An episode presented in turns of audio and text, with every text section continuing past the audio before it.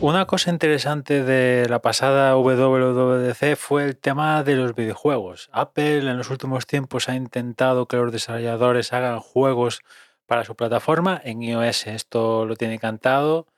Es la plataforma por antonomasia para estos juegos de pasar el rato, por así decirlo, pero en Mac cuesta mucho. Les cuesta mucho y Apple lo ha intentado, pero lo ha intentado de una manera muy Apple, ¿no?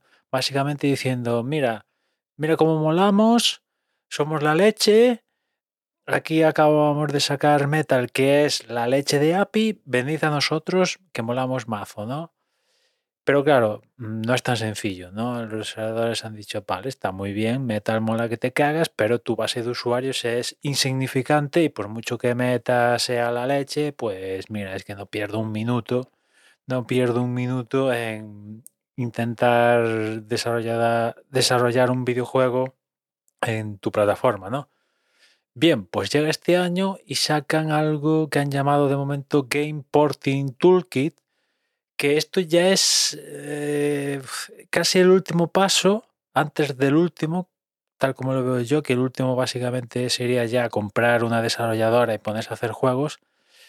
Y con este Game, Game Porting Toolkit básicamente es Apple la que va a los que hacen los a la que hacen los juegos y mira, pon tu juego aquí y nosotros lo traducimos de alguna manera y incluso soportando DirectX 12 y hacemos que tu juego pues pueda correr en, en macOS. ¿no? Esto ya hay gente instalando el Game Porting Toolkit este y probando juegos como Diablo 4 y otras movidas y parece que funciona relativamente bien, sobre todo evidentemente en, en, más, en Macs con Apple Silicon, que este es otro cambio también que ha hecho Apple en, en los últimos tiempos, que ellos mismos lo, han dicho. Antes tenían para jugadores, jugadores con fundamento un par de Macs, que costaba un riñón, y ahora cualquier Mac,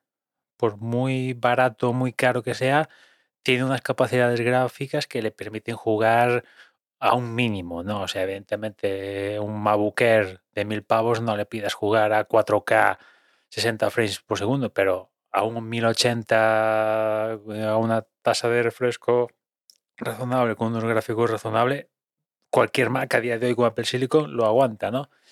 Y entre una cosa y otra, yo creo que, bueno, pues ahora sí yo creo que Apple ha puesto de su parte para que los desarrolladores eh, pues decidan a través de este Game Porting Toolkit, por decir, mira, nosotros le damos a, este botón, este botón, este botón, Apple ha hecho su magia, mm, como por ejemplo Valve con, con Steam y toda esta movida de, de Proton, y claro, si al desarrollador le cuesta casi cero pasar su juego para, tener, para estar en esta plataforma, pues Mm, bueno, pues más fácil no va a estar, ya digo. Yo para mí el siguiente paso que tiene Apple ya directamente es ir a una desarrolladora y decir, venga, pues mm, os compramos y os, y os ponemos a hacer juegos para nosotros, ¿no?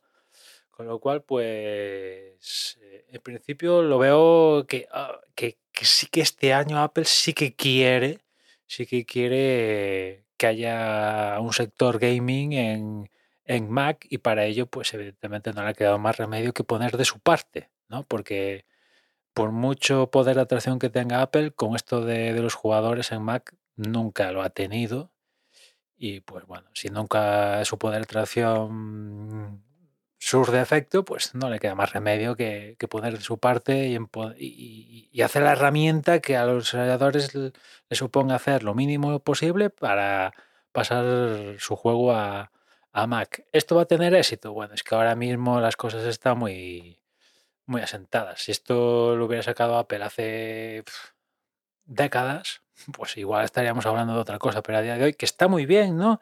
Pero a día de hoy las cosas están muy asentadas, PlayStation, Xbox, el PC, incluso cosas como el juego portátil, como las, la Steam Deck, y otras que están saliendo, pues que está muy asentado el tema de juego, pero bueno, en fin.